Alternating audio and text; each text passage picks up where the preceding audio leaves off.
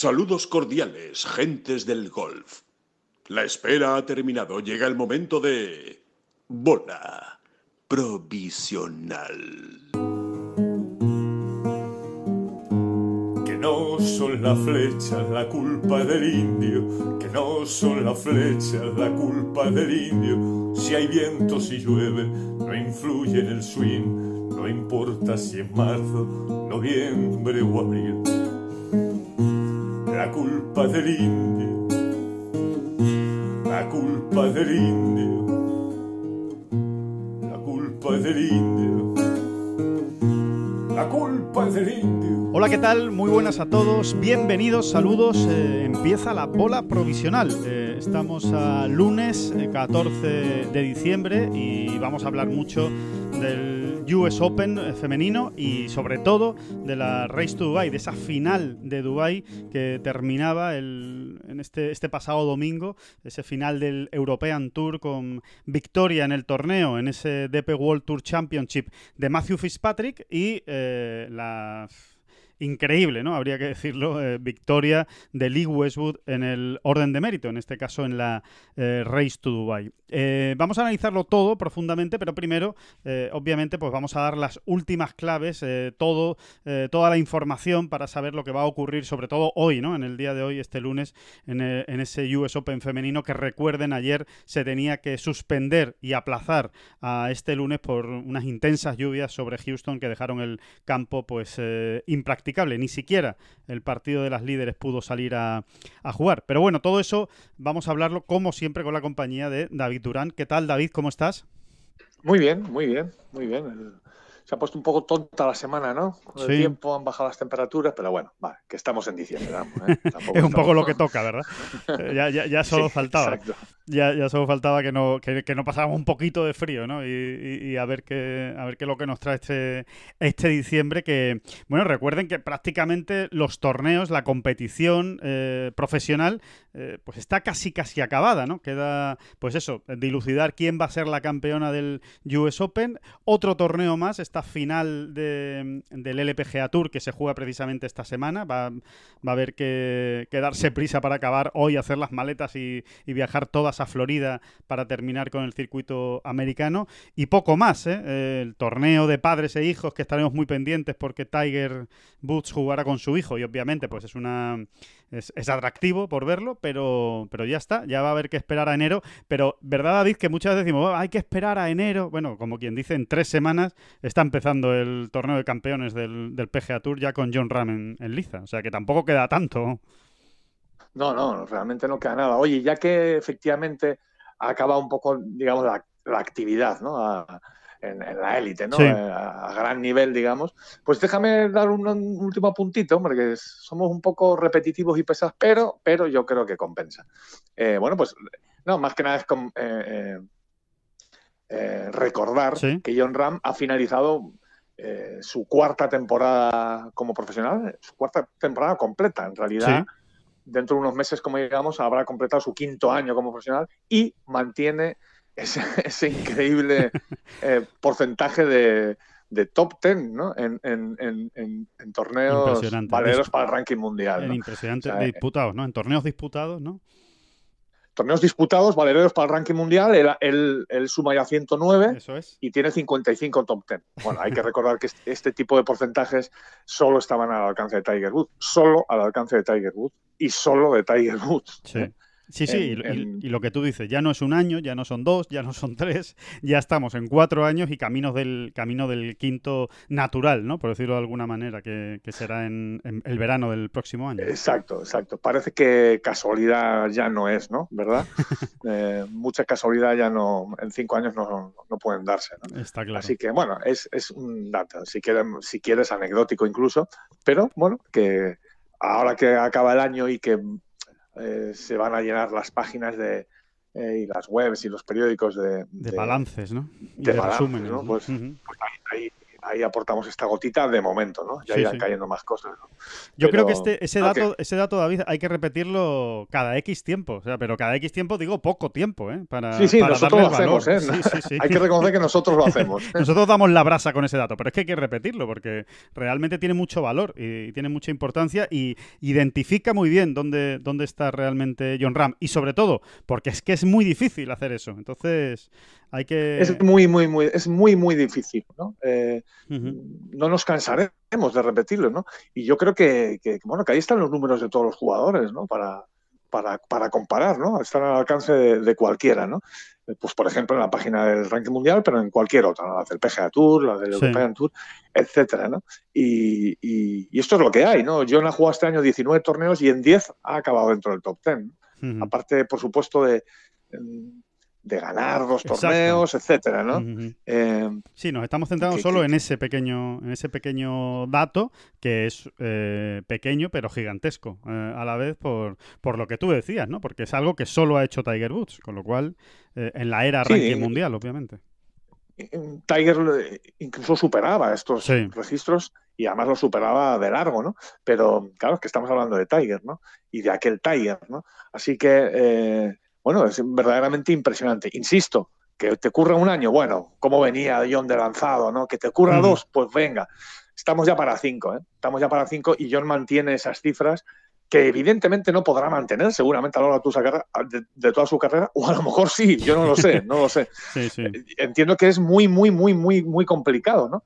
Pero, pero bueno, pues... Eh, mientras lo haya, mientras lo, mientras lo tenga y lo mantenga, ahí estaremos recordándolo y, dándole el valor, ¿no? Que, merece. Eh, me parece una gran manera de empezar esta, esta bola provisional en la que, eh, bueno, sobre todo vamos a situar el, el US Women's Open, ¿no? Este US Open femenino que se juega en, Houston. Eh, hoy tendríamos que estar hablando de quién ha ganado. Eso sería lo, normal, ¿no? ¿Quién, ¿Quién, ha ganado este torneo? ¿Quién se ha impuesto? ¿Quién, las nueva, quién es la nueva campeona del, US Open? Pero, eh, sin embargo, eh, no podemos decir quién ha ganado todavía el US Open porque, como decíamos antes, ayer apenas se pudo jugar, bueno, pues casi ni dos horas. No llegó ni a dos horas de, de juego antes de que se tuviera que suspender el, torneo, pues precisamente por, bueno, por unas lluvias muy intensas, el campo se anegó y sobre todo yo creo que fue una decisión de la, de la USGA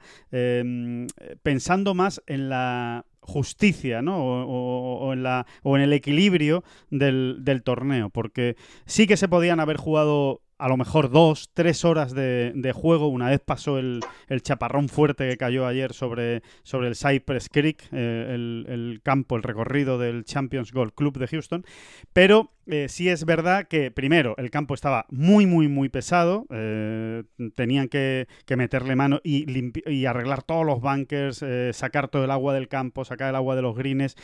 Evidentemente no se iba a poder acabar, no daba tiempo para acabar. Se podría haber continuado un poco la jornada, haber avanzado un poco más, pero aún así habrían quedado pues por lo menos, por lo menos dos o más horas eh, de juego para dilucidar la campeona. Y después eh, resulta que el parte meteorológico, y así se, cumplió además ayer por la tarde en Houston, eh, daba un, viento fortísimo, eh, viento, mm, rachas pues por encima de los 40 kilómetros por hora en, el recorrido. Con lo cual, con todo ese cóctel, al final la USGA dijo, bueno, si reanudamos ahora, vamos a perjudicar mucho a las jugadoras que más hoyos vayan a disputar ahora, digamos, en el día de hoy. Eh, y vamos a beneficiar a las que jueguen mañana por la mañana lunes, con lo cual, bueno, mejor paramos ya la, jornada y que mañana se complete todo, todo, el, todo el juego. Empieza la última ronda hoy a las, o se reanuda, perdón, eh, hoy a partir de las 3 de la tarde, hora peninsular española. Y más o menos a eso de las 9 de la noche en España deberíamos conocer, deberíamos tener una campeona de este US Open, salvo que haya playoff, obviamente, y, se pueda alargar. Pero más o menos esas son las, las coordenadas de este US Open, en el que recuerden que el partido estelar, eh, formado por la japonesa Shibuno, Aimi Olson, y em, la tailandesa Morilla Yutanugan eh, no pudieron ni siquiera salir. Eh, están todavía pendientes de pegar su primer golpe, pues lo harán más o menos, más o menos a las tres y media, cuatro menos cuarto de la, de la tarde, hora insisto, eh, peninsular española. Así que, bueno, nos quedamos ahí un poco con la miel en los labios, David, de este, de este US Open, en el que, sobre todo, eh, por, por, comentar algo que todavía, evidentemente, no podemos hablar ni de ganadora ni de nada, pero, pero sí que nos deja ahí un sabor de boca, pues un poco amargo con, el, con la actuación de las españolas, ¿no? Solo Azahara Muñoz pasó el corte. Em, que tiene mérito, por supuesto, pasar el corte, pero eh, no solo lo pasó, sino que la malagueña estaba arriba después de la segunda jornada, pero un mal tercer día eh, la, retrasó muchísimo en la clasificación y tampoco empezó bien precisamente la cuarta ronda, ¿no? Solo ha podido jugar dos hoyos y empezó con doble bogey bogey. Y, hoy reanudará a partir del tercer hoyo, del hoyo 12, porque ella empezaba por el, por el 10. Pues sí, sí, sí, sí. Una pena que, que ninguna de las españolas. La verdad es que teníamos esta semana bueno, pues puesta bastantes expectativas, ¿no? O esperanzas, ¿no? Mejor dicho, ¿no? Y empezaron eh, bien, además. Sí, eh, incluso eh, la, propia, la, propia, Nuria Iturrioz, que finalmente, finalmente se descarriló el, el, viernes, habían comenzado bastante bien, ¿no? Y bueno, teníamos a tres españolas, digamos, en la pomada después de la primera ronda, que es un poco un gran termómetro, ¿no? Eso de la primera jornada, ¿no? y, y, sin embargo, pues no ha podido ser. ¿Qué, le, vamos a hacer? Sí, no, no solo no va a haber victoria española, sino que va no va a haber ni siquiera eh, opción ¿no? de, ganar el, torneo en esta, en esta jornada final. Pero bueno, aún así habrá que estar muy pendientes, ¿eh? a ver qué, es lo que ocurre. Eh, Shibuno está buscando hacer historia, convertirse, pues, por ejemplo, en la primera japonesa que gana dos grandes diferentes. De momento en Japón hay varias jugadoras con un mayor, pero ninguna, ni siquiera la mítica Ai Miyazato, que llegó a ser durante eh, muchos meses número uno del mundo, eh, llegó a conquistar más de un grande. Bueno, pues eh, Shibuno en su primera participación en el US Open, no lo olvidemos, puede ganar su segundo grande después de la victoria el año pasado en el British Open. Y después, pues... no sé cuántos British Open había jugado antes de ganarlo también, pero muy poquito. El primero, el primero, era su primer grande, era el primer torneo que jugaba fuera de Japón. Su primer grande, pues. Sí, sí, pues, sí. Pues, o sea que lo de esta chica es increíble, desde luego. Es, es muy llamativo, La el don de la oportunidad que tiene, porque eh, después tampoco es que haya hecho grandes resultados. ¿eh? eh no, la, verdad, de, hecho en el ranking mundial, donde ella está bastante arriba, hay dos japonesas por encima de ella, ¿no? Por ejemplo, ¿no? Sí. por no hablar de otras nacionalidades. sí, sí. Es, que es, una cosa muy curiosa, ¿no? Eh, es llamativo. La, la, capacidad de esta jugadora, ¿no? De, de llegar en, es que nunca mejor dicho, llegar y besar al santo. Vamos a ver de todas maneras tiene que confirmar, ¿no? No va a ser fácil, no va a ser fácil, sí. Esta victoria en el, en el US Open, pero eh, si algo ha dejado claro esta mujer eh, en, en, en, aquel British Open precisamente es que no, no, parece que la presión tampoco es algo que le afecte demasiado, ¿no? Sí, lo lleva muy bien. Es verdad, lo lleva, lo lleva muy bien y, y bueno, es, verdad que ha ganado bastantes torneos en, en, Japón, pero, pero después, cuando ha sido salir de, de, Japón, lo único que ha hecho, entre comillas, lo de único, evidentemente, es ganar el, el, British Open. Así que vamos a ver qué pasa hoy, porque hay muchas jugadoras ahí metidas en la, en la batalla, incluso por detrás eh, puede llegar alguna como Arilla Yutanugan, precisamente, que también está, está muy cerca, o Christy Kerr no está lejos, eh, Invi Park tampoco está lejos, o sea que... Y Lidia Co, Lidia Co. Lidia Co, sí, sí, sí, exacto, Lidia que está jugando muy bien ¿no? en este final de temporada. O sea que, que va a estar emocionante, va a estar bonito y, ya, ya lo comentaremos, ya lo, lo, abordaremos en esta bola provisional pues el próximo jueves. analizaremos todo lo que haya ocurrido precisamente en esta jornada final que se disputa hoy en, en Houston y que decidirá la última campeona, la última gran campeona de un grande eh, en 2020, del cuarto eh, mayor femenino y del séptimo entre chicos y chicas de este raro, ¿no? 2020 que ya, del que ya hemos hablado tanto. Y... Hasta incluso los números 1 y 2 del mundo ¿eh? están todavía ahí. Sí, digamos, en, el radar. Sí, sí, sí, sí. No hay que. No Kim Jong-ko y Sejong Kim están ahí con más uno, a cinco golpes de la cabeza y ojo, ojo con lo que pueda pasar en, Exacto. en esta última ronda. Exacto. Así que, que nada, que va a estar muy emocionante, que recomendamos a todo el mundo que lo vea y que ya lo comentaremos. Por supuesto, en Ten Golf tendrán cumplida información a lo largo del día de hoy de todo lo que vaya pasando en esa última jornada y, como decimos, el, próximo jueves en, en la bola provisional. David, Race to Dubai eh, terminó, terminó el European Tour y, yo creo que pues, no sé por dónde empezar porque realmente hay mucho, hay mucho que analizar y hay mucho que comentar, yo creo, eh, muchas cosas interesantes, muchos nombres propios que nos dejó esta, esta semana, pero quizá yo empezaría por, por el European Tour en general, ¿no? Por, por, porque se haya podido completar, porque se haya podido acabar, porque se hayan jugado hasta 38 torneos este año que no está nada mal. Eh, entre ellos, eh, pues más de 20 se han jugado después del, eh, del, parón de cuatro meses por la pandemia, por el coronavirus, ese tiempo que estuvo parado entre primavera y verano el, el circuito europeo. finalmente, pues se ha podido más o menos completar una temporada decente y sacar adelante eh, un año que parecía realmente perdido cuando estábamos hablando de ello eh, allá por el mes de abril, mayo, acuérdate con esos podcasts del confinamiento en el que, bueno, pues prácticamente eh, decíamos que vamos a ver qué pasa, a ver si se puede jugar algún torneo, si no se puede jugar, si la temporada ya está perdida, bueno, pues de alguna manera se puede decir que el European Tour ha salvado los muebles, ¿no? Con dignidad. Sí, sí, con mucho más que dignidad. Y además lo ha hecho con un protocolo sanitario, digamos, eh, modélico. Realmente quizá el, mejor de todos los que se han visto, y a las pruebas hay que remitirse, ¿no? De todos los que se han visto en las diferentes burbujas de los diferentes deportes, ¿no? Sí, sí, sí. Eh, y en, y en, algo tan complejo como es el como es el golf, ¿no? Porque al final aquella burbuja de NBA o, eh, o aquella misma de de la Liga Endesa, en el baloncesto español, en verano, ¿no? Para dilucidar el campeón de liga. Bueno, pues al final estaban todos en un solo sitio, era más sencillo, ¿no? Ahora esto de ir viajando, irse moviendo, mover tal circo como es el de un circuito de golf y, con, tanto éxito, ¿no? En el, sentido de las pruebas, ¿no? Eh, y de los infectados que ha habido, que han sido eh, menos, ¿no?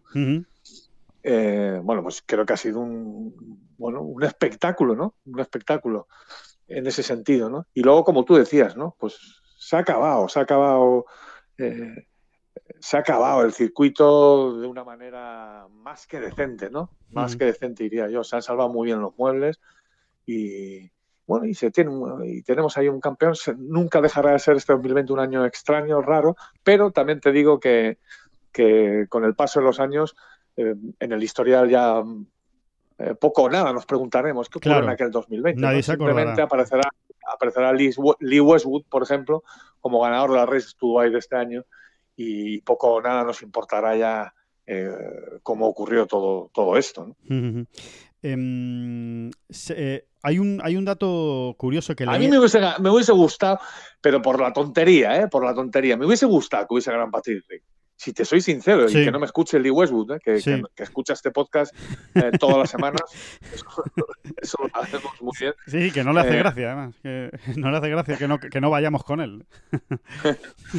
bueno, es una manera de hablar, yo creo que se me entiende, ¿no? sin, sin menosprecio, o sea, sin, sin quiero decir, en realidad lo que me hubiese gustado es que hubiese ganado Patrick Reed, no que hubiese perdido Lee Westwood, ¿no? Para que se entienda se entiende, Se entiende perfectamente. Sí, Pero por la tontería, ¿no? Por la, por la, bueno, por lo exótico, por lo, como quieras llamarlo, por la, por la novedad, ¿no? De que un americano que además eh, eh, ha puesto la carne en el asador para estar a, ambos lados del Atlántico, pues se lo llevara, ¿no? Eh, pero por otro lado, pues también pesa mucho, quizá más que en ninguna otra cosa, el hecho de cómo Lee Westwood ha apoyado al circuito europeo en, estos momentos, en este año tan complicado, y realmente él ha sido cabeza de cartel en muchísimos de esos torneos pequeños. Sin duda. Que, que bueno que el que el European Tour fue casi casi improvisando bueno sin casi no improvisando absolutamente inventándose hasta los nombres ¿no? de los torneos eh, sí sí empezando por aquella gira británica verdad empezando por aquella gira británica en la que ya estuvo Lee, Lee Westwood bueno de hecho Lee Westwood fue el el, anfitrión de, ese British Masters, ¿no? que, con el que empezó todo, con el que empezó la racha de torneos en European Tour. Después lo vimos también en Valderrama, en el Estrella Dama Andalucía Masters. Eh, bueno, pues eh, al final claramente esa apuesta personal que, que ha hecho Lee Westwood por jugar en Europa y hacer contadas incursiones en el circuito americano, en el PGA Tour, bueno, pues prácticamente para jugar el PGA Championship y poco más, y, el, Campeonato del Mundo eh, FedEx, pero no, no, no, ha jugado mucho más eh, Lee Westwood, con lo cual, oye, pues le, ha salido bien y como tú dices, también es una recompensa, ¿no? A esa apuesta de, de Lee Westwood, también muy relacionada, por supuesto, esta victoria eh, obviamente tiene mucho que ver con cómo ha sido la temporada, eh, con, la escasa presencia de, los mejores jugadores de Europa eh, en, el circuito europeo. Y con su victoria también, supo aprovechar también el momento, ¿no? Esa victoria en el Abu Dhabi HSBC Championship a principio de temporada. Claro, claro, que es que no, que nadie le ha regalado nada, ¿eh? Que es que el muchacho, bueno, ya no es tan muchacho, el, mozo, el mozo ganó un Rolex Series el primero del año en Abu Dhabi y ha quedado segundo en la final de Dubai. O sea, es decir, que es que tampoco nadie le ha regalado nada, ¿no? Que, que, que, ahí están sus resultados. ¿eh? Mm, estaba viéndolos ahora aquí, ahora mismo, ¿no? Sí, sí, sí, sí.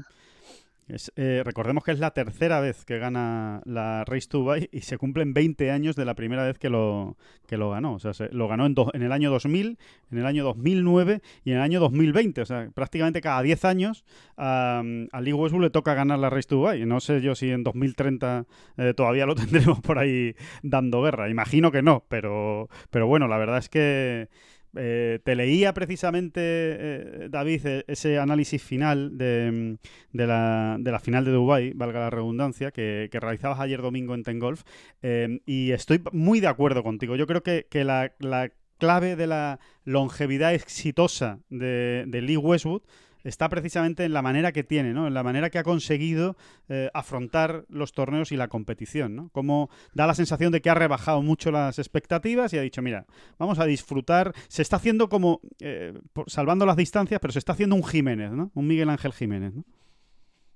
Sí, sí, sí, completamente. Y, es la clave de su éxito, entre otras cosas porque no estamos descubriendo nada, es que él lo ha dicho, ¿no? Lo ha dicho a lo largo del último año en varias comparecencias o entrevistas ¿no? a diferentes medios, lo ha ido explicando de una manera y de otra, pero siempre incidiendo en, este mismo asunto, ¿no? que, bueno, que ve las cosas de otra manera, que él lo que ahora pretende es eh, disfrutar de cada día de competición sin pensar, sin, sin, elevar sus objetivos mucho más allá y que le está dando muy buen resultado. Eh, mucho más en un jugador que efectivamente, eh, también hay que decirlo, ¿no?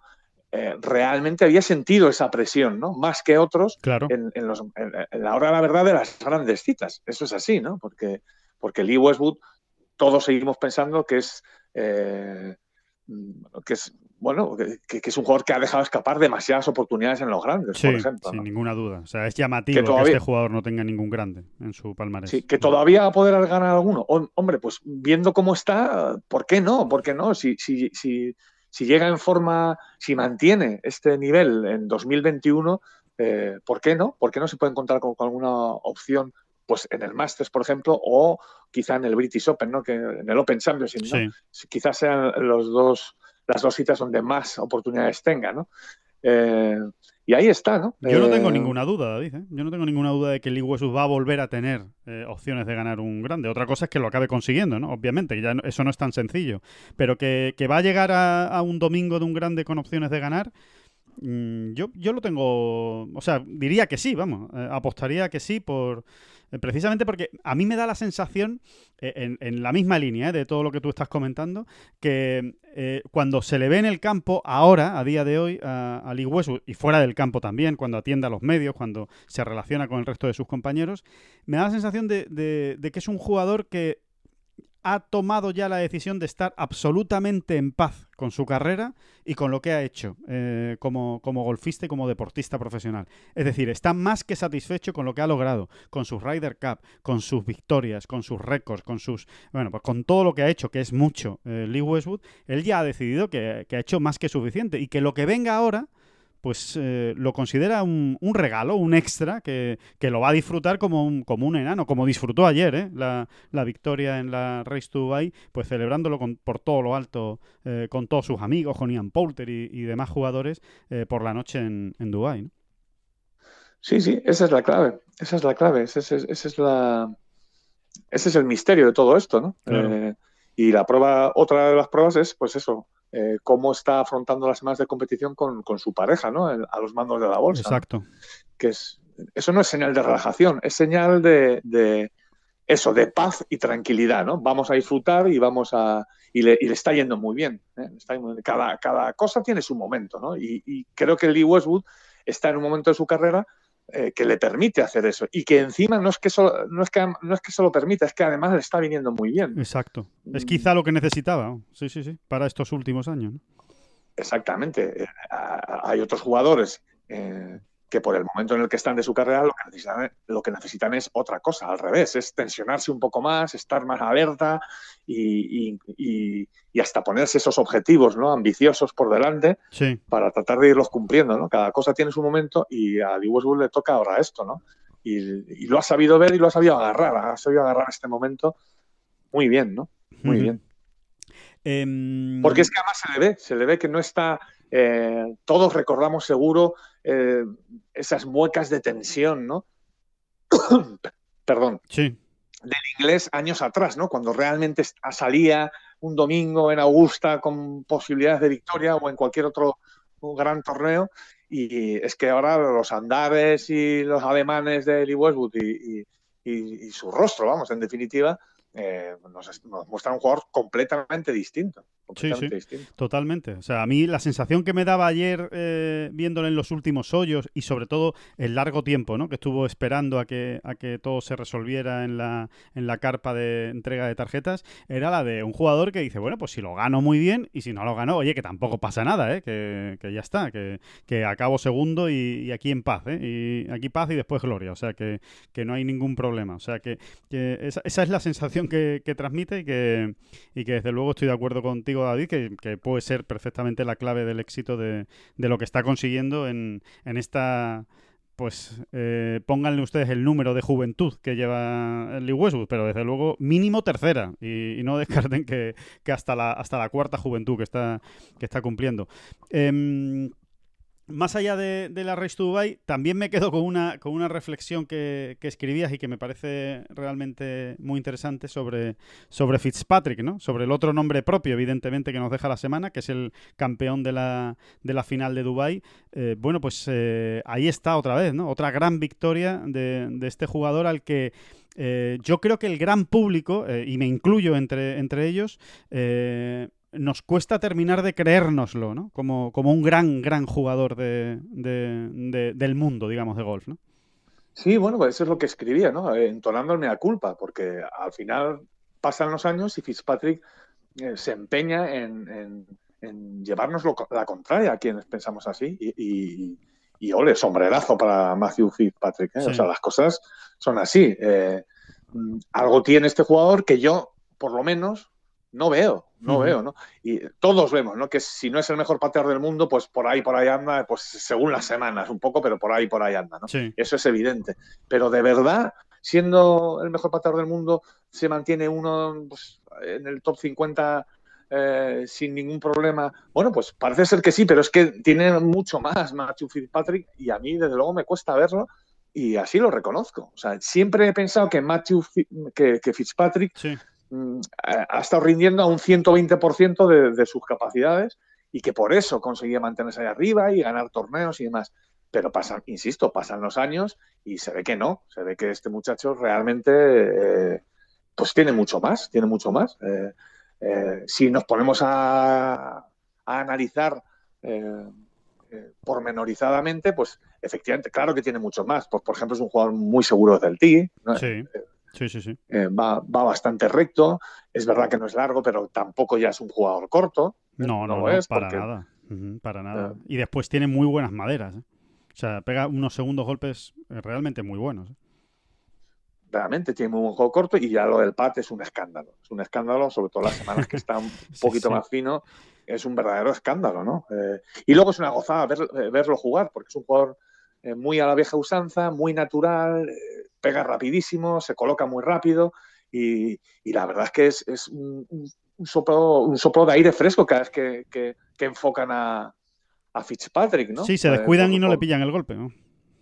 Pues casi, casi, casi, casi. Y, bueno, de alguna manera también esto viene a demostrar que, quizá no hace tanta falta toda esa mm, cadena de rutinas que se han ido incorporando con el paso de los tiempos y de los años, pues a lo mejor hay veces que, precisamente hay que pensar en lo contrario, en, ir quitando algunas, ¿no? En, simplificar un poco las cosas, ¿no? Desde luego Fitzpatrick, y no es el único, eh, lo demuestra así, ¿no?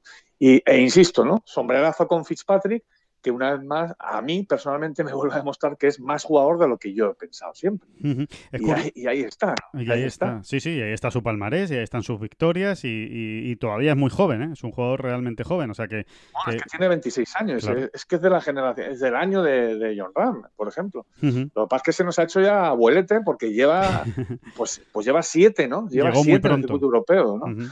Seis o siete, ¿no? Y muchas victorias ya y ha ganado dos veces la final de Dubai. Ojo con Fitzpatrick.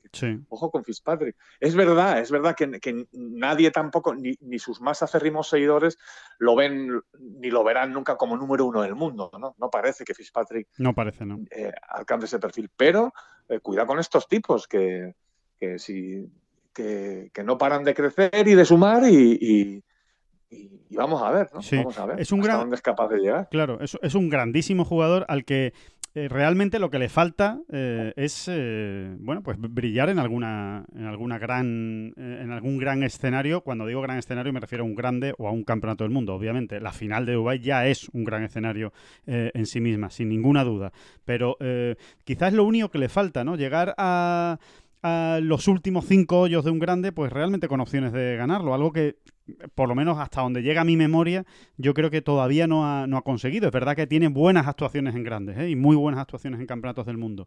Pero quizá lo, único que le falta es, es eso, ¿no? El, verse realmente con capacidad de, ganar el, eh, una gran cita ¿no? con, los mejores del, del, mundo. No sé, salvando las distancias, estaba yo pensando precisamente esta mañana en en Fitzpatrick, ¿no? En el tipo de jugador que es y en lo que está consiguiendo. Y, por ejemplo, eh, corrígeme si, no estás de acuerdo, eh, David, porque eh, a mí me da la sensación de que ahora mismo Fitzpatrick es una especie de, vamos a llamarlo, David Howell. Un super jugador que ha jugado a la Ryder, que ha ganado grandes torneos, que, ha sido muy importante en, en el circuito europeo, pero al que le falta, digamos, ese siguiente escalón. Pues em, más o menos a esa altura veo yo ahora a Fitzpatrick y le falta, digamos, dar ese, ese giro de tuerca, ¿no? Con la diferencia seguramente de que Fitzpatrick está consiguiendo todo esto más joven que Howell, o sea, obviamente. Sí, esa es la gran diferencia. Y, está consiguiendo más, ¿eh? porque es verdad que todavía no le hemos visto luchando por un campeonato del mundo o por un grande en los últimos nueve del domingo, pero tiene muy buenos resultados también ya. Muy ¿eh? tiene cinco top ten en los campeonatos del mundo. Eh, y bueno, eh, es un jugador que brilla en escenarios también complicados, precisamente porque coge muchas calles, ¿no? Y es eh, tiene un juego muy ordenado de tía Green, normalmente, normalmente. Ha demostrado también esta semana, ¿no? En Dubai. Eh, y eso, yo creo que en realidad su juego está muy simplificado y muy ordenado, ¿no? Y, eso pues le da mucha chance, ¿no? Muchas semanas. Exacto, exacto. Sabe muy bien lo que hace bien y lo que hace mal, ¿no? y se conoce bien y, exprime las virtudes y trata de, ocultar sus defectos, por decirlo de alguna manera. ¿no? Completamente, completamente. Es, eh, es, un, gran jugador de hierros largos también, porque los necesita, ¿no? Y los trabaja muy bien, ¿no? Y, bueno, eh, y vuelvo a insistir, es un jugador al que yo nunca le habría eh, colgado la etiqueta de sempiterno top 25 del mundo o top 40 del mundo y, él se encarga de mostrar lo contrario casi año tras, año tras de otro, ¿no? Así que. Totalmente. Eh, ole. Sí, sí, ole por él. Sí, sí, a ver hasta dónde puede llegar, ¿no? Esa, es la, siguiente pregunta y eso ya lo, iremos viendo, pero desde luego que le quiten lo bailado a, a Fitzpatrick con lo que ha conseguido. El, una pena, la verdad es que es una pena, ¿no? Em, eh, que, que Patty Reed no terminara de. Otra cosa, otra cosa, perdóname, es el jardín ese en el que se metió con las comparaciones con De Chambó y demás. Eh, las que por supuesto sigo sin estar en absoluto de acuerdo, ¿no? Recordemos que él vino a decir que, no le parecía bueno para el juego, ¿no? Que alguien eh, se, obstinara de esa manera como de Chambó de, cambiar su cuerpo y de tratar, tratando de, simplemente ganar distancia. Exacto. Y nunca entendí, nunca entendí el razonamiento de Fitzpatrick. Yo creo que no se entendió ni él mismo, ¿no? Cuando lo dijo, no, o, no sé si el contexto fue el adecuado, pero realmente no, no tenía ni pies ni cabeza. No, yo creo, yo creo que metió la pata, metió la pata y, y, seguro que él también se ha dado es que, cuenta. Claro, es que, es, es, que en realidad es como si alguien le echase en cara a él mm, que, que está ocho horas al día en el patin green, que no es verdad, ¿eh? pero imagínate que, que, fuese verdad. Sí, podría ser, sí. Dice, claro, es que si un tío está ocho horas eh, al día en el patin green, no me extraña que patee muy bien. Bueno, ya, pues, pues hazlo tú. Póngase usted esas ocho horas, efectivamente. Si tan sencillo es. Sí, sí, sí, totalmente. Que, mm, que por otro lado es que Fitzpatrick puede ser el, jugador antagónico de Chambó, ¿eh? Eh, en, todos los sentidos. ¿eh? En los sentidos, pues lo que comentabas antes de rutina, de la preparación del golpe, de, la naturalidad que tiene, pues eso. Y, después en las características, ¿no? De, en cuanto a, la pegada y, demás, ¿no? Entonces... Bueno, él también ha buscado la manera de, ganar distancias. Hombre, claro, así que, claro, seguro. a su manera, pues unos se ponen hechos una bestia vía gimnasio, vamos a decirlo así, y otros lo hacen de otra manera, ¿no? Eh, él, él, él lleva toda su vida tratando de ganar distancias del TI y han salido unos gráficos muy expresivos, ¿no? Esta semana en, el torneo. Eh, eh, que nos han mostrado, ¿no? la distancia que hacía antes Fitzpatrick, la que hace ahora de media, ¿no? Claro. Y bueno, él ha ganado distancia, pues consiguiendo que le ruede más la bola, en fin, busca sus maneras y, ha encontrado un, camino que le va muy bien. Bueno, pues, pues, pues de Chambó se ha inventado otra, otra senda, ¿no? Claro. Esto es lo que hay, ¿no? Es así. totalmente. Em, David, ¿qué otros nombres propios te deja, te deja esta final de Dubai o esta temporada del, del European Tour, esta, esta resolución que tuvo, que tuvo el...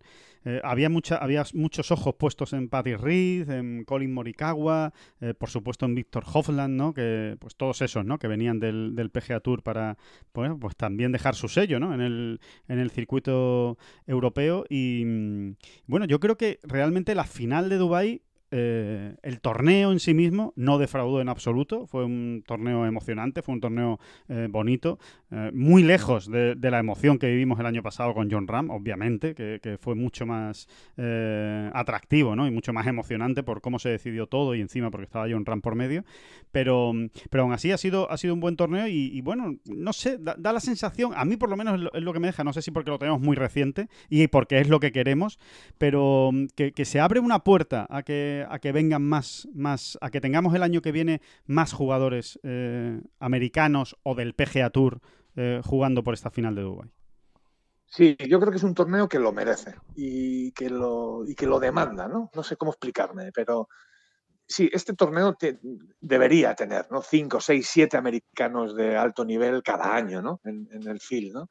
Eh, y, sí, yo no digo que sea sencillo y ni que lo vayamos a ver ya inmediatamente, pero que se ha abierto una rendijilla, una, una puerta, se ha entreabierto una puerta, eh, es así, ¿no? Es así. Porque además parece que las nuevas generaciones de jugadores americanos tienen un poco también esa visión, ¿no? Exacto, eh, sí, sí, sí, sí. De, de, de, ser globales, ¿no? Digamos, o de estar en todos los circuitos, ¿no? O, o competir en todos, también fuera de Estados Unidos, ¿no? Sí, creo que cada vez vienen más así y en este caso, pues diría yo que hasta capitaneados por Brusco Epka, ¿no? Que tuvo esa experiencia de European Tour, que ya ha vuelto a decir, ¿no? Que, hombre, que, que, esta alianza PGA Tour European Tour le gusta y que se le va a ver, se le va a ver por, por, torneos en Europa, ¿no? O del circuito europeo. Bueno, pues está muy bien esto, ¿no? Que esto ocurra. Y luego hay un prurito ahí muy ridiculito, ¿eh? si quieres, pero que, a mí me gusta, me gusta, me gusta. Por un lado decía, ¿no? Que, que aunque fuera por la novedad, me hubiese gustado ver a un campeón norteamericano de la Race to Dubai. Pero bueno, estos son, eh, estos son patochadas, tonterías, no es por eso, por la novedad, ¿no? Digamos por la novedad, porque luego es verdad que Lee Westwood, como ya hemos comentado, pues quizá represente mucho mejor, ¿no? O sea, su, su, victoria en el circuito representa mejor lo que ha sido 2020. Eh, dicho lo cual, me alegra, me alegra ver que, les cuesta a estos grandes jugadores eh, ganar torneos del calendario regular del European Tour, ¿no? Un poco se demuestra que esto no es tan sencillo y Morikawa lo ha, lo ha sufrido en sus carnes esta semana, ¿no? Esto no es llegar y aquí esto me lo como yo con papas fritas. completamente, no, completamente. Es muy complicado. Eh, no ha tenido ni chance, ¿no? No ha tenido ni chance, ¿no? Eh, y luego también me gustaría destacar el campo, ¿no? El, el, Earth Course del Jumeirah, pues cada año, eh, este año quizá es el que más me ha gustado realmente, ¿no? Y, creo que esa debe ser la tendencia. Ha sido el año eh, en el que se ha ganado con un resultado más exigente, digamos. ¿eh? Eh, y creo que debería ir por esa línea, ¿no? La preparación del campo y el acondicionamiento cuando llega esta cita, ¿no? Mm, que se convierta en un East Lake, ¿no? del, del, PGA Tour, por ejemplo, ¿no? De, la FedEx Cup, ¿no? Que es un que es un último para una gran para una final de un circuito es un gran escenario y, muy y exigente. Sí, porque además Lake también fue apretando, ha ido apretando las tuercas año a año. ¿eh? Bueno, pues que ocurra lo mismo, ¿no? Que verdaderamente sea un escenario muy duro, ¿no? Donde con filtros de exigencia importantes, ¿no? Donde el que no tenga una buena semana no se puede ir agarrando, salvo que seas Patrick Reed, claro, que, no pillaba una calle en toda la semana. Qué barbaridad. Y ha dado un espectáculo, ¿no? De, de juego corto bueno, más allá del espectáculo, diría yo. No sé si eso ya es una exhibición, masterclass o como queramos llamarlo, ¿no? Nos quedamos sin manera de calificar el juego corto de este jugador, ¿no? Que, es alucinante. que, vuelva, a demostrar, ¿no? Y a poner ahí en, el escaparate la importancia del juego corto, ¿no? Es que eh, es, alucinante porque yo creo, sinceramente, eh, que cualquier otro jugador, cualquier otro, eh, en su lugar difícilmente tendría haber acabado, tendría, tendría, mm, habría podido acabar el torneo bajo par. Difícilmente, por cómo jugó de Tía Green, en un campo donde la clave, precisamente, es coger muchas calles para poder dejarla cerca en Green, porque los greens están muy duros, están muy firmes, y desde el RAF es realmente complicado parar, parar la bola en Green. O sea que. Sí, sí, en un campo que es más largo, y estamos hablando de un jugador que no es el de los más largos, tampoco, no es corto, entonces, eh, claro, es que eh, es un campo en el que como empieces a fallar para uno y para otro, te, empiezas a encontrar uno detrás de otro tiros de 180 metros desde el RAF, desde un RAF profundo. Entonces, es que es muy difícil. Y este tipo, pues, se las ha regalado, ¿no? Eh, de una manera o de otra, para firmar cuatro vueltas por debajo del par. Ya no es que su acumulado haya sido bajo par, es que las, los cuatro días ha acabado bajo par. Y salvo en uno de ellos, que realmente sí estuvo más inspirado y estuvo enorme, ¿no? casi en todas las partidas del juego, aunque tampoco ese día anduvo muy fino desde el tito, hay que decirlo. Eh, eh, verdaderamente es, increíble ¿no? que, firmara cuatro tarjetas por debajo del par. Sí, es, impresionante, es impresionante y, bueno, y, es muy bonito de ver, y es muy bonito de ver. Sí, sí, sí. E, eso, sufriendo lo que no está en los escritos, porque lo hemos visto, ¿no? Sobre todo el fin de semana, pero también el jueves, pues ha acabado a dos golpes del ganador. Es que verdaderamente es tremendo, Es tremendo, es tremendo, es, tremendo. Eh, es, impresionante. O sea, eh, a poco que hubiera jugado un poquito mejor de, de Tia Green, eh, se hubiera llevado el torneo, que, es lo que yo creo que le pasa a, a Patty Reed. esas semanas en las que él está fino desde el tee, eh, realmente es muy difícil de ganar. Entre, entre lo bien que compite y el juego corto que tiene, eh, claro, se convierte en un rival que da igual donde esté. Da igual que sea el Máster de Augusta, que sea un campeonato del mundo o que sea México. Eh, hay que contar con él para, para ganar siempre por, por cómo, por, por, eso, por el juego corto que tiene y por, y por la lucha que tiene, ¿no? La garra esa que tiene que, que parece que es capaz de invocar cualquier chip que tira eh, alrededor de Green. Es, es alucinante. Y, mm, y, después otro, otro nombre propio, David, que por lo menos yo creo que hay que, que hay que destacar esta semana, que es el de Víctor Hofland, ¿no? Eh, yo creo que em, se está confirmando prácticamente semana a semana este jugador, pero, pero, pero bueno, por si quedaba alguna duda, ¿no? Eh, es, es quizá el... Cosa seria, cosa seria. Exacto, ¿no? El gran jugador europeo eh, joven después de John Ram, ¿no? Claramente, ¿no? Eh, por encima de Hyogar, de Balimaki o de Horsfield, por ejemplo. Sí, tiene el juego y tiene la actitud, ¿no? Siendo tan joven, eh, claro, el cóctel es explosivo, ¿no? Porque tiene el juego, o sea, es, es, dominador o es poderoso en todas las partes del juego eh, o vamos a decir que es muy consistente ¿no? en todas las partes del juego. Estoy de acuerdo con, con, tanto con Javier Pinedo como con Nacho Gervás que ayer en la retransmisión o a lo largo de estos días mm, han incidido en que quizá su, su mayor margen de mejora está en el juego alrededor de Green. ¿eh? Eh, realmente sí, sí parece que es así, ¿no? Estoy totalmente de acuerdo. pero es, no deja de ser un jugador muy consistente y luego tiene la actitud, ¿no? Que yo insisto siempre que puedo, pero es es una parte fundamental hoy en día, siempre, siempre. Y hoy en día un poquito más, más que nada pues, porque la igualdad eh, es mayor, ¿no? Entonces, eh, cualquier matiz donde tú destaques, eh, pues te, va a servir, ¿no? Te va, a servir para brillar. Y, él tiene la actitud, ¿no?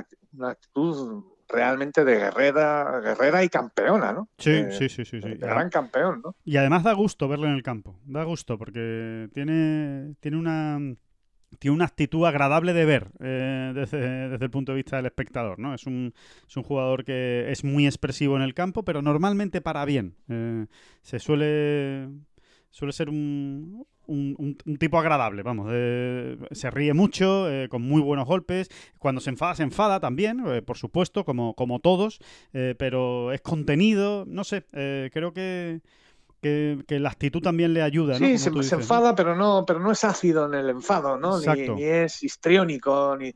Y al final es, es lo que tú dices, ¿no? Fallos los cometen todos y, y Víctor Hovland no te traslada en ningún momento una sensación así como de apuro, de, Sí. ¿no? No sé, sí, de- o, sí, o de, o de crispación, ni siquiera, ¿no? Es, eh, Esa, esa es la palabra, esa es la palabra, Alejandro, esa es la palabra. es, es más, eh, Exacto, sí, sí, de crispación, ¿no? Eh, eh, Es así. es más rabia, o sea, es, es un más una demostración de rabia por haber fallado el golpe o por, o por haber dejado escapar una buena oportunidad de, de Verdi que, que, que cabrearse con el mundo, ¿no? Porque, porque no le haya salido... Está bien, a mí, a mí me, me parece que es un, un jugador que, agradable y que yo no tengo ninguna duda. ¿eh? Eh, Ya sabemos que todas estas predicciones a futuro eh, al final eh, se, se van por el garete tan fácil como uno lo, lo dice, ¿no? Pero yo no tengo ninguna duda a día de hoy de que Hoffland va a estar en la próxima Ryder Cup, vamos, en, en la del en la de 2021, vamos. Lo vamos a tener ya como un pilar importante del, del equipo, me da a mí, vamos, que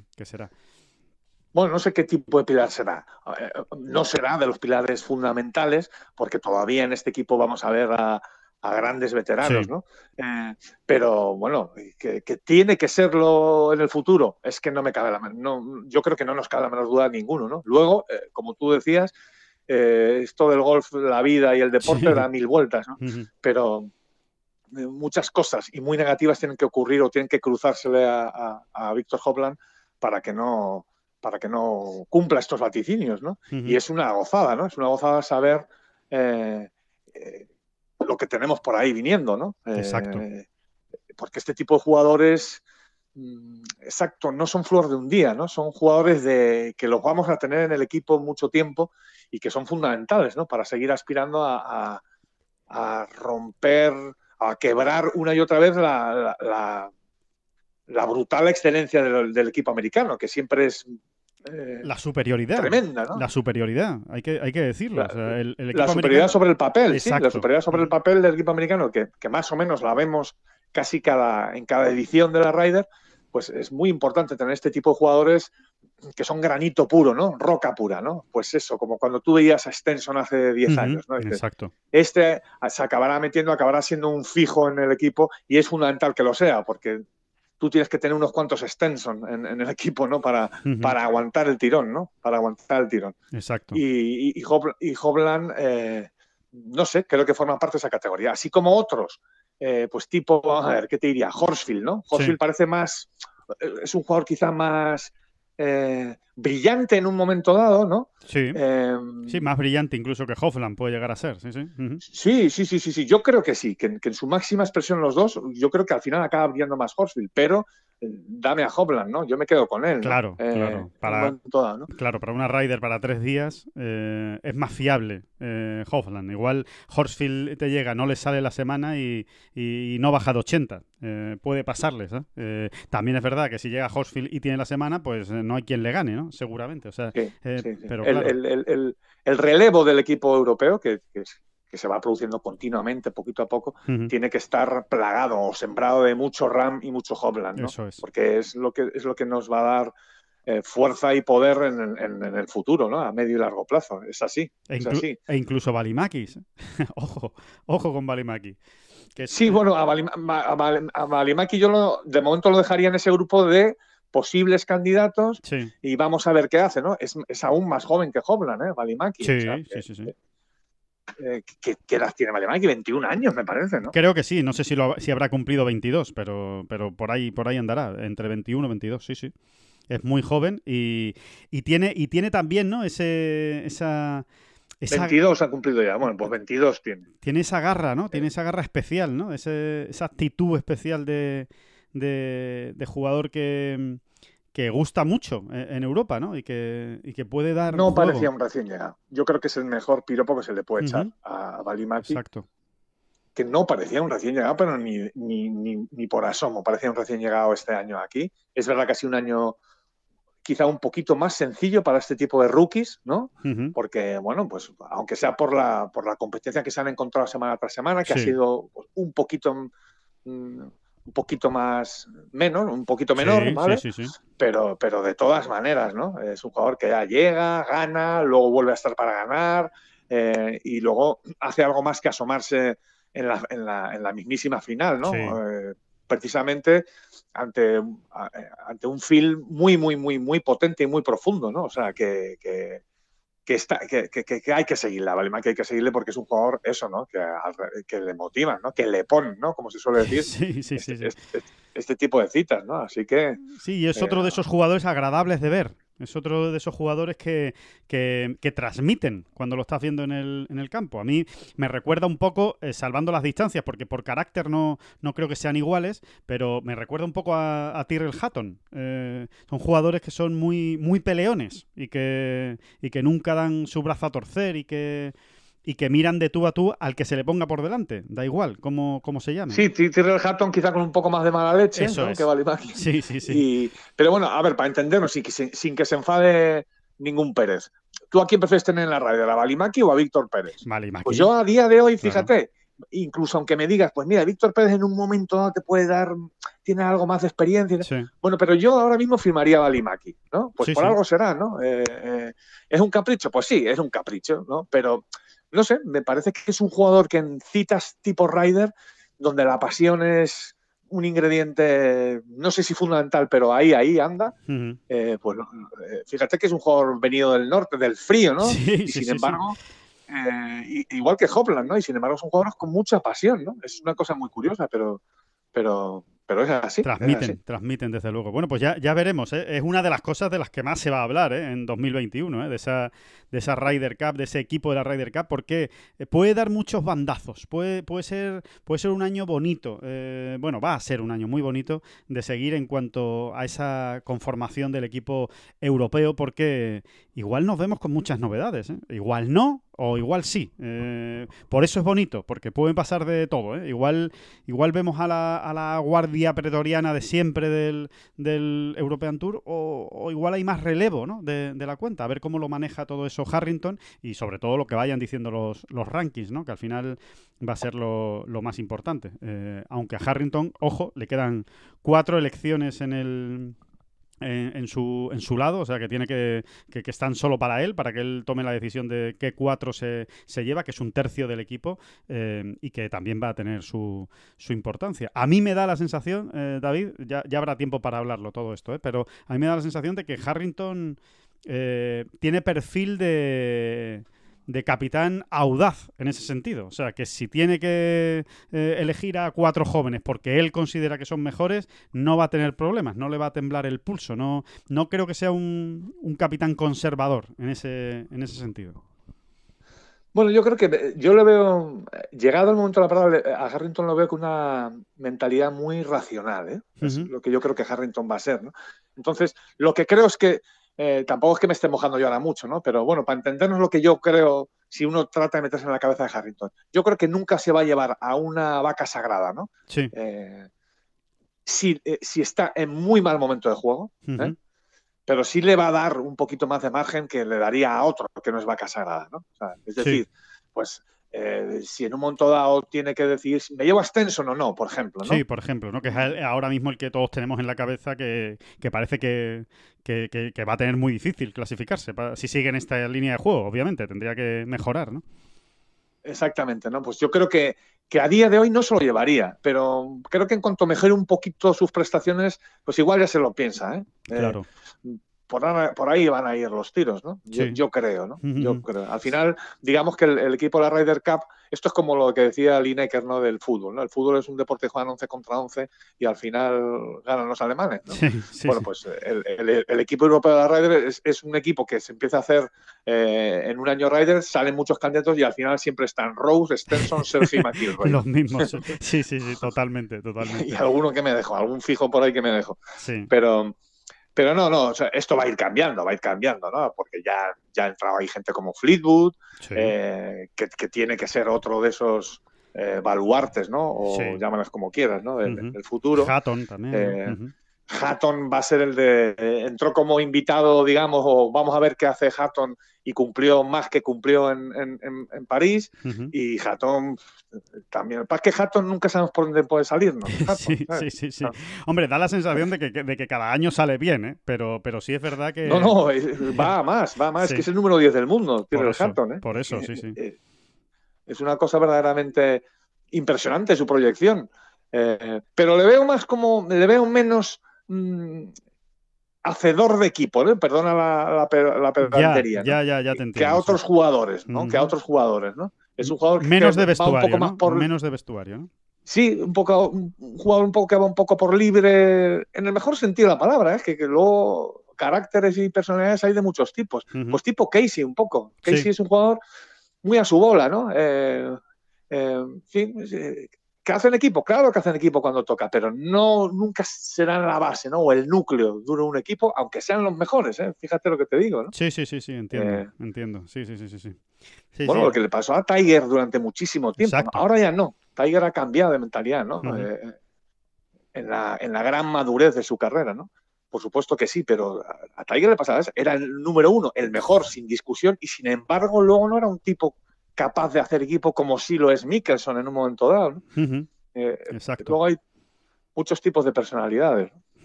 Em, David, si te parece, para acabar con este repaso de la, de la Race to Dubai, eh, profundo ¿no? y, y, a conciencia, eh, a, ver, Alejandro, antes de nada, perdóname, perdóname que te vuelva a interrumpir creo que hay que dedicarle un minutito a Lauri Canter, ¿no? Es un jugador. Sí, oye, sí, sí, me parece eh, bien. Más que nada por el perfil que muestra, ¿no? No sé a dónde va a Lauri Canter, ninguno lo sabemos. Pero es verdad que, el tipo tiene un perfil de, muy moderno, jugador. Muy moderno.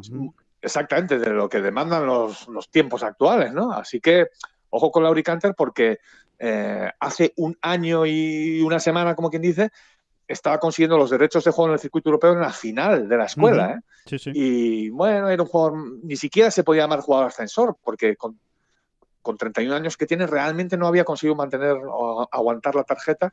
Y este año, ya ves, ¿no? O sea, en su primera final del circuito, pues digamos que llegó con opciones al hoyo 70, 71 del torneo, ¿no? Sí, sí, este año ha mm. roto, es un jugador que ha roto este año para, para bien y desde luego eh, uno lo ve jugar y lo tiene todo, ¿eh? Lo tiene todo, tiene todos los recursos. Quizá le, le falta le falta algo más de contundencia en los greens, porque realmente es que ayer, eh, si hubiera estado un poquito inspirado en los greens, se hubiera llevado él el, torneo, porque eh, yo creo que fue sinceramente el que mejor jugó, o de los que mejor jugó eh, en los 18 hoyos, dejándose muchas opciones. Sí. Y opciones y además iba jugando Y además iba jugando con Fitzpatrick, ¿no? y y realmente él le podía haber apretado un poquito más la soga al cuello eh, de haber metido esos dos o tres pases, efectivamente, ¿no? que, tuvo ahí. Sí, sí, Uno para par, recuerdo yo, bastante cortito, que falló, y algún otro de Verdi eh, realmente le podía haber complicado mucho las cosas a Fitzpatrick. Bueno, es que estaba a dos golpes a falta de dos hoyos. ¿eh? Lo que pasa es que comete el doble bogey en el 17 y, todo, y todo se le va al garete, ¿no? Por, ese mal approach, ¿no? Que hace sobre todo, ¿no? Mal primer golpe y mal approach después, pero, pero realmente con su pegada y a dos golpes, eh, teniendo dos hoyos por delante y el 18 en el que, bueno, él era serio candidato a llegar de dos, aunque también falló ese segundo golpe. sí. Ojo, que fue un mal primer golpe en el 17, para quien no, para quien no lo viera. Mm, pero que fue el mejor de todos realmente, ¿no? Era, iba en línea bandera, esa bola vuela. Ya siempre estamos con estas tonterías de si vuela un palmo más. Bueno, pero realmente un metro, un metro más a la derecha y la hubiera dejado al lado de bandera, sí.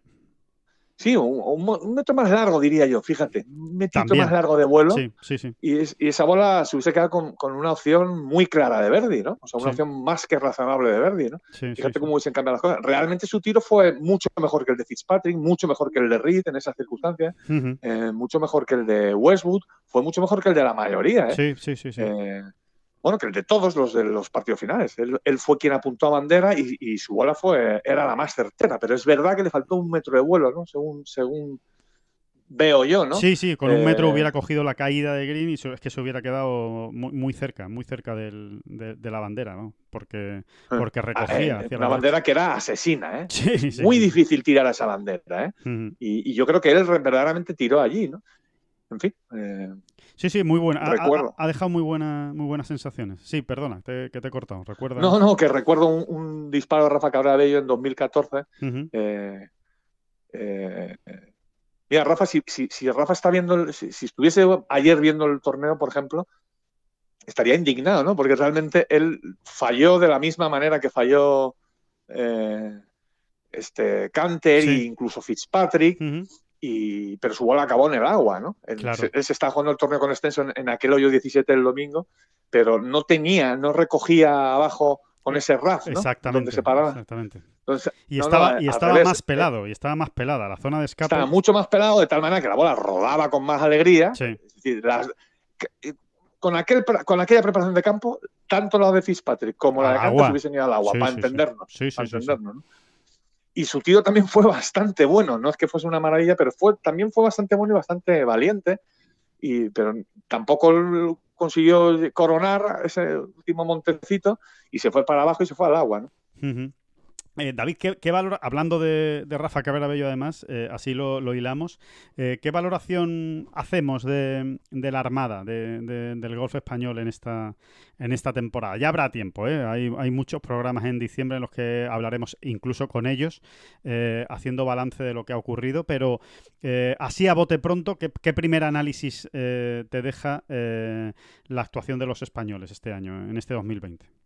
La primera, que tres victorias en el calendario regular es un buen balance, tiene que serlo, ¿no? Sí. Si lo comparamos con el historial, ¿no? O, sea, o con la media, ¿no? De victorias, por ejemplo, año a año en, en el European Tour. Eh, tres jugadores distintos, además, Exacto. que eso da variedad y habla por sí solo, ¿no? Pues también de- de- del fondo de armario que uno tiene, ¿no? Ganó Pablo Arrazábal el primer torneo de la temporada, el Alfred Ángel, luego ganó eh, Jorge Campillo en, en Qatar y luego ha ganado Adriano Tagui, no me dejo a nadie, ¿verdad? No te No, dejas a nadie, no, no, no. En, en European Tour, ¿no? Exactamente, el Scottish Open. Después tenemos otras tres victorias en el, en el PGA Tour, las dos de Ram. Bueno, y... el Scottish Open no, el Scottish Co- Championship. Championship, perdón. sí, sí, correcto, correcto. Scottish Ya le hubiese gustado a Adrián ganar el Scottish Open. Sí, sí, sí. Más sí, que nada por la bolsa de premios, ¿eh? Sí, sí, sí, porque era Rolex Series y tal. Sí, sí, sí, sí, totalmente. Scottish Championship, exacto. Bueno, oye, pues eh, creo que son buenas noticias, ¿eh? No es barrer para casa gratuitamente. Creo que eso son buenas noticias, ¿no? O sea, que Adrián siga ganando, picoteando victorias aquí y allá. Eh, que Jorge haya puesto, se haya puesto un Una poco más. serio, ¿no? Eh, y que Pablo siga dándonos maravillosas noticias de tanto en tanto, pues, y que, que siga acumulando ¿eh? victorias, ¿no? Sí. Y, pues está muy bien, ¿no? De- dicho lo cual, yo creo que la actuación en general de la Armada, bueno, ta- también está la parte negativa, ¿no? En este caso tendríamos que incluir a Rafa, aunque estábamos ahora hablando del circuito europeo Sí, más bien, ¿no? Sí, sí. Rafa no ha tenido su año, más bien todo lo contrario. sí. Y, y a mí me sigue faltando eh, ese paso adelante de Nacho Elvira, ¿no? Sí. Eh, pero porque creo mucho en él. Realmente es que creo que es un jugador que cuando se vea con más asi- asiduidad entre los mejores, eh, eh, va a dar mucho que hablar, porque creo que es un jugador que tiene esa parte del que, que- que tanto le cuesta muchas veces a un deportista, que es el, el- el carácter, ¿no? Para afrontar eh, las situaciones de máxima presión cuando uno está arriba, ¿no? Cuando, cuando hay que repartir el bacalao, ¿no? Sí, sí. Eh, bueno, entonces por eso, ¿no? Por eso, por eso lo digo, ¿no? Y- Más que nada. Y después Adri Arnaus, ¿no? Que, que- que ha vuelto a hacer una, una temporada muy buena, una temporada muy sólida, dos años en European Tour, dos años metiéndose en la final de Dubai. Hay que, hay que destacarlo y, y está muy bien. Pero quizá falta pues ese, ese siguiente paso, ¿no? Que a ver si. que debería darlo en 2021, ¿no? Eh, Ese siguiente paso que es el de, bueno, pues eh, meterse con, con absoluta solvencia entre los 100 primeros del mundo e incluso eh, apuntar a, a ese top 60, top 50 del ranking mundial y, y llevarse ya alguna victoria, ¿no? Ganar, ganar algún torneo o estar o tener más regularidad, ¿no? A lo largo de, de todo el año, eh, viéndose más veces arriba, ¿no? Sí, es un tipo de jugador quizá de momento, ¿no? Eh, también bastante explosivo, ¿no? Que digamos que lo suyo no es la consistencia, de momento, ¿no? Pero claro, hay que tender a ella, ¿no? Porque es la manera de ser de los mejores del mundo. Claro. Eh, también creo que, que Adrian Naus va aprendiendo sobre la marcha, como todo el mundo, ¿no? Eh, yo creo que necesita mayor estabilidad también pues, en su grupo de trabajo, por ejemplo, ¿no? Sí. Eh, hombre, tratar de evitar tanto cambio, por ejemplo. A ver, a mí no me dice Mm. nada bueno que un jugador de cambie de Cádiz, dos veces por temporada. Eh, no creo que eso sea un... de- No, no es necesariamente un detalle negativo, ¿no? O muy Sí, negativo, sí, sí. O, o muy criticable o lamentable, ni mucho menos, pero tampoco me dicen nada bueno, ¿no? Hombre, Eh, proyecta una imagen de inestabilidad, ¿no? Lo que tú, lo que tú comentabas, ¿no? O sea, claro, final, yo creo que al final eso es un la equipo de estabilidad, trabajo.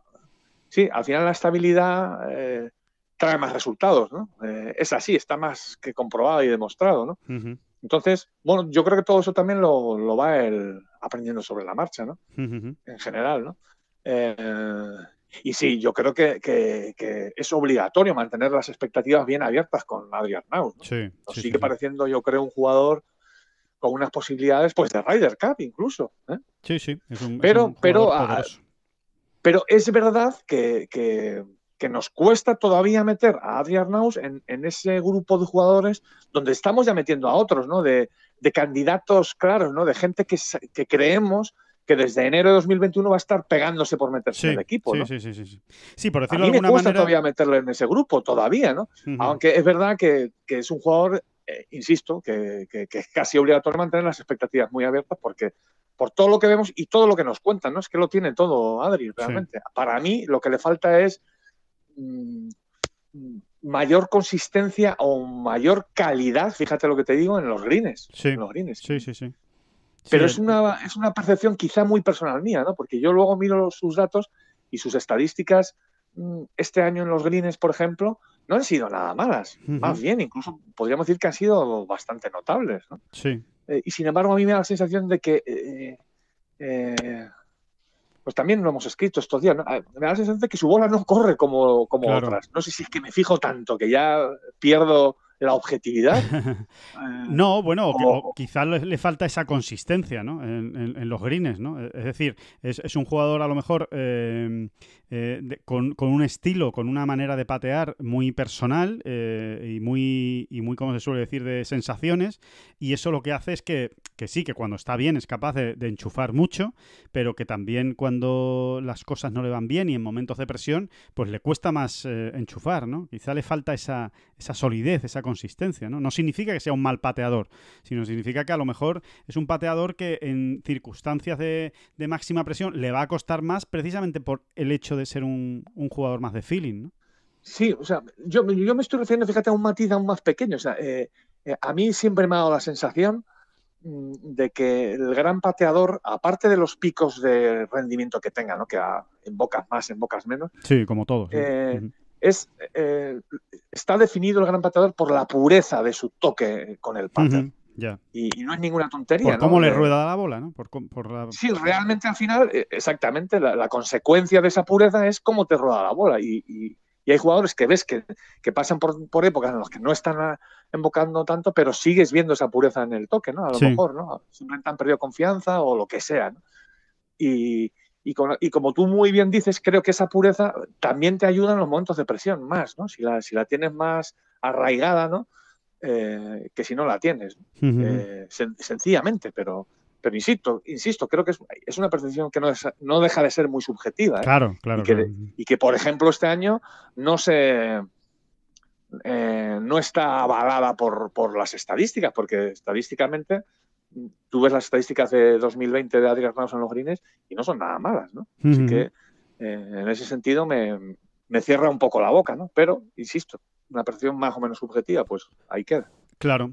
Eh, bueno, pues eh, ahí, queda, ahí queda este análisis ¿no? de, la, de la actuación también de la, de la Armada en la Dubai. Insisto, que todo esto lo vamos a ir abordando en los próximos capítulos de la bola provisional, que ahora con suerte también en, en diciembre pues vamos a tener más tiempo ¿no? Eh, para, pues para, para el análisis, eh, al haber menos competición y para hacer un repaso pues eh, a todo lo que nos ha dejado este 2020 y lo que nos queda por delante en, en 2021, que insisto, ¿eh? Eh, No sé si porque 2020 ha sido muy raro, pero a mí personalmente em, tengo muchísimas ganas de que llegue 2021 eh, desde el punto de vista de la competición del golf. O sea, creo que creo que nos va a dar nos va a dar mucho. Va a ser un año apasionante. Eh, realmente lo creo en todos los sentidos porque es como como que todo empieza otra vez, ¿no? Como esos, esos coches de, que, nos regalaban cuando éramos pequeños, que le dabas así hacia atrás eh, varias veces y después los soltabas y salían a, toda velocidad. Pues eh, es lo que creo de 2021. Creo que todos los jugadores se están preparando especialmente para hacer un 2021 eh, muy fuerte desde el principio. Así que, bueno, eso ya, ya lo veremos. Igual después no ocurre, ¿no? Pero esa es al menos la, la sensación.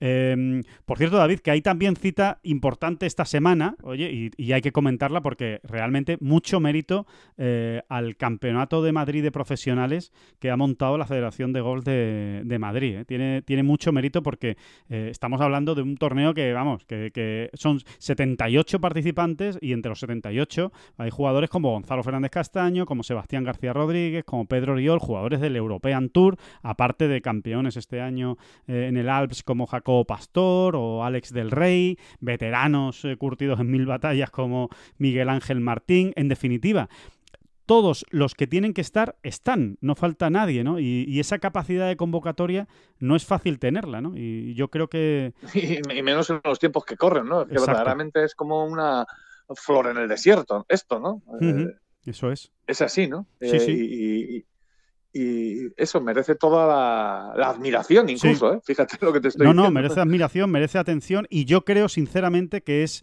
eh, es, fruto de algo, ¿no? Alejandro, esto también es fruto de algo. Exacto, es, lo que iba a decir. Esto, no, esto no se hace de, martes para miércoles, ¿no? Esto, esto, es, esto es fruto de un trabajo que se viene haciendo, de una trayectoria. ¿eh? Mm. Ahora, en, los tiempos del aquí te pillo, aquí te mato, en los tiempos del, del, eh, influencer imbécil y del, y, del que no es, y del que no es tan imbécil, pero vamos, de los dos. y del que no es tan imbécil.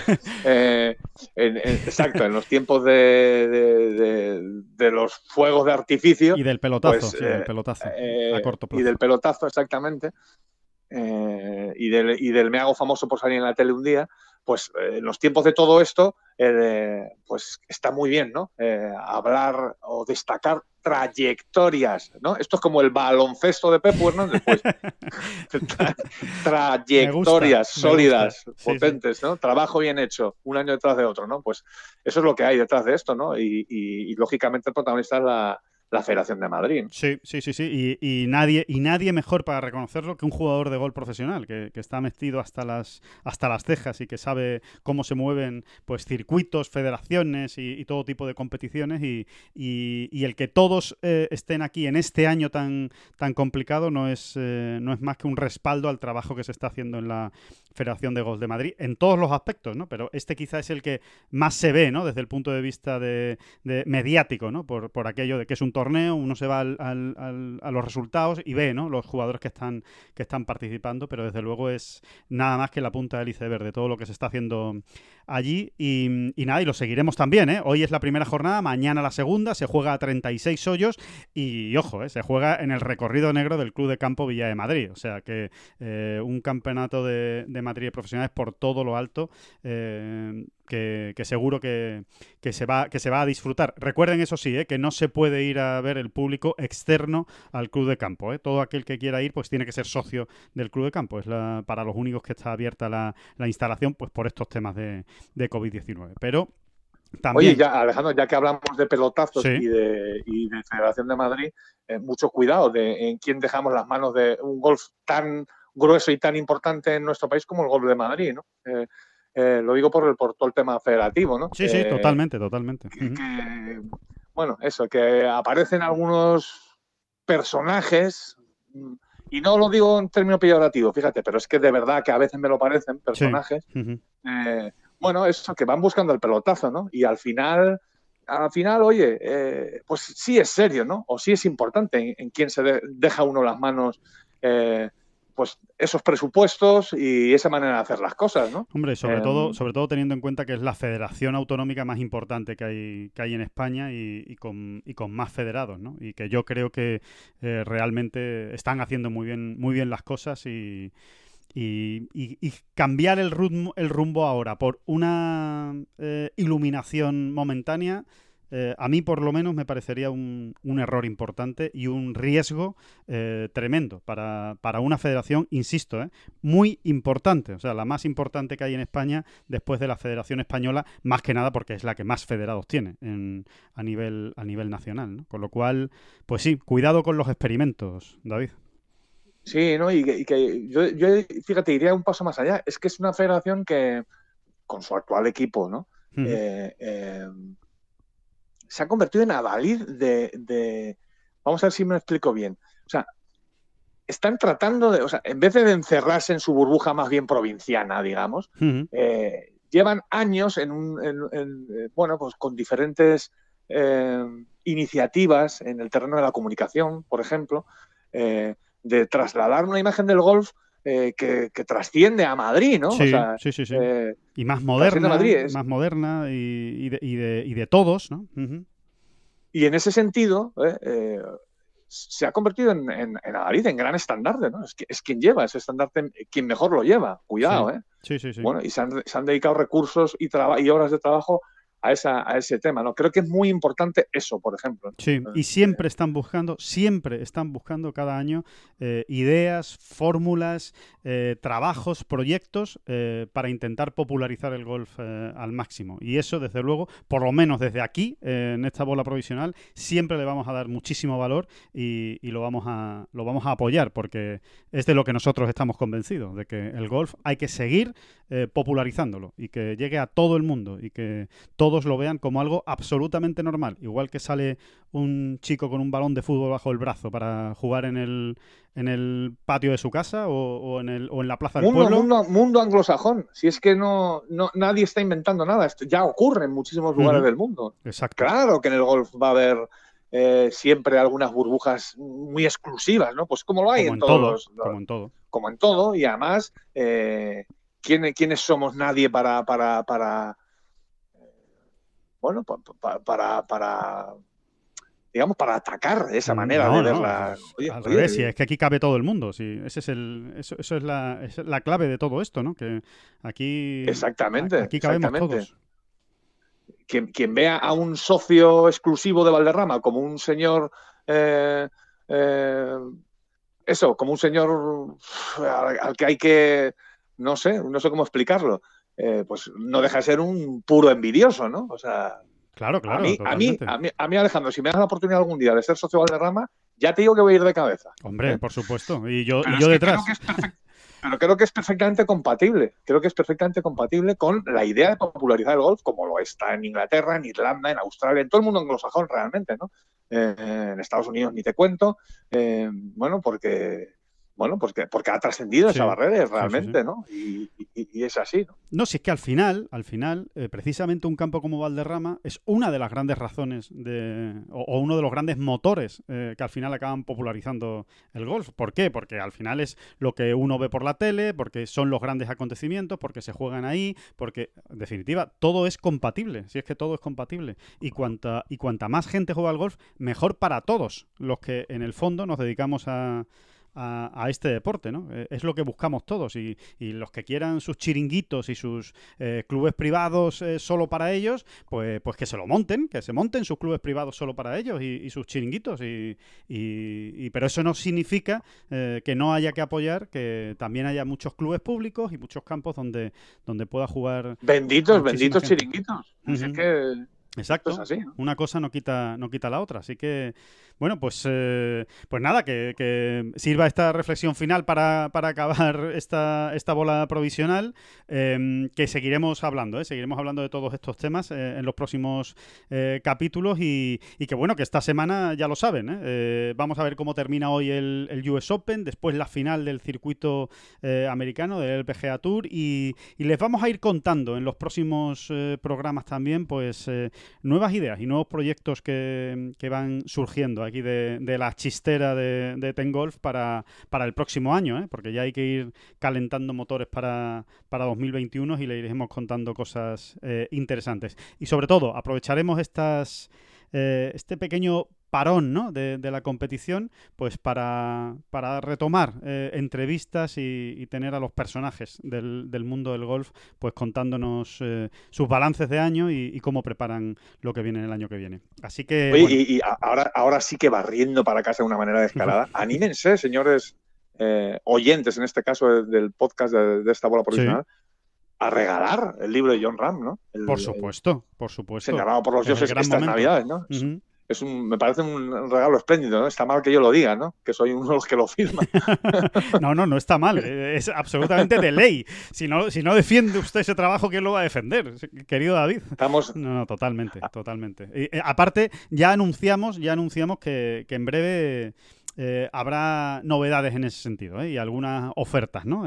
apetitosas y gustosas aprovechando esta época navideña. ¿no? Oye, estamos moderadamente contentos, ¿no? Con la marcha de, este libro en las ventas, ¿no? De este libro, ¿no? No es eh, y porque, ¿no? y porque somos humildes, y porque somos humildes, por lo de moderadamente, quiero decir. Estamos más que satisfechos por cómo está yendo la, venta del libro. Yo qué quieres que te diga, yo sigo sorprendido de que cada día que pasa, desde que salió a la venta, se venda algún ejemplar, ¿no? y, esto está ocurriendo. a mí me parece increíble, ¿no? Mm, sí, sí, sí. Eh, no sé, no sé si soy yo muy pesimista con el tema de, la lectura, ¿no? Estos nuevos tiempos, ¿no? Que, nos hacen perder tanto, tanto tiempo, valga la redundancia, delante de los, pantallas, de los móviles, de pantallas, exactamente. Pero, hay tiempo para todo, hay tiempo para todo. Al igual, como decíamos, igual, igual que decíamos antes con el, con el golf, que, hay sitio para todos y para todo tipo de, de, jugadores de golf, hay sitio para todo tipo de consumidores de información. Y también los hay los lectores a los que le gusta un, un libro bien escrito y, bien contado, ¿no? Como, como por cierto, recuerden, lo cuenta todo John Ram, ¿eh? que a nadie se le olvide, que, que el libro de John Ram no es más que eh, la narración suya de, de los capítulos eh, muy importantes y muy señalados de su vida. De algunos capítulos muy importantes y, y, quizá muy poco contados, ¿no? Realmente, o nada, hasta, la publicación de este libro, realmente. Sí, sí, hasta que él lo ha dado a conocer a, la luz, ¿no? Sobre todo, bueno, pues eso, ¿no? Todo, todo lo que tuvo que ver con, su infancia y después esos enfrentamientos apasionantes contra Mickelson y, Tiger Woods. Eh, pues eh, hecha esa recomendación, eh, que, es un gran regalo, no lo, no, lo, olviden en estas, en estas navidades, pues les iremos dando novedades también respecto a eso y a otras muchas cosas que tienen que ver con nuestros queridos suscriptores. Eh, sin ninguna duda, todos ellos, todos y cada uno de ellos, eh, la gran noticia de Ten Golf en este 2020. Pero bueno, eso ya, ya, ya llegará a programas en los que, en los que hagamos eh, balance también propio ¿no? de, cómo han ido las, de cómo han ido las cosas. Así que, eh, lo dicho, que muchísimas gracias por, por estar todos ahí escuchando esta bola provisional. Volvemos el próximo jueves. Y, hablaremos de todo esto y mucho más. David Durán, como siempre. Así que, que nada, que muchísimas gracias, caballero. No, no, no, no, no, no, de verdad, de verdad, gracias a usted. Que no son las flechas la culpa del indio, que no son las flechas la culpa del indio. Si hay viento, si llueve, no influye en el swing, no importa si es marzo, noviembre o abril. La culpa del indio, la culpa del indio culpa es del indio. La culpa es del indio.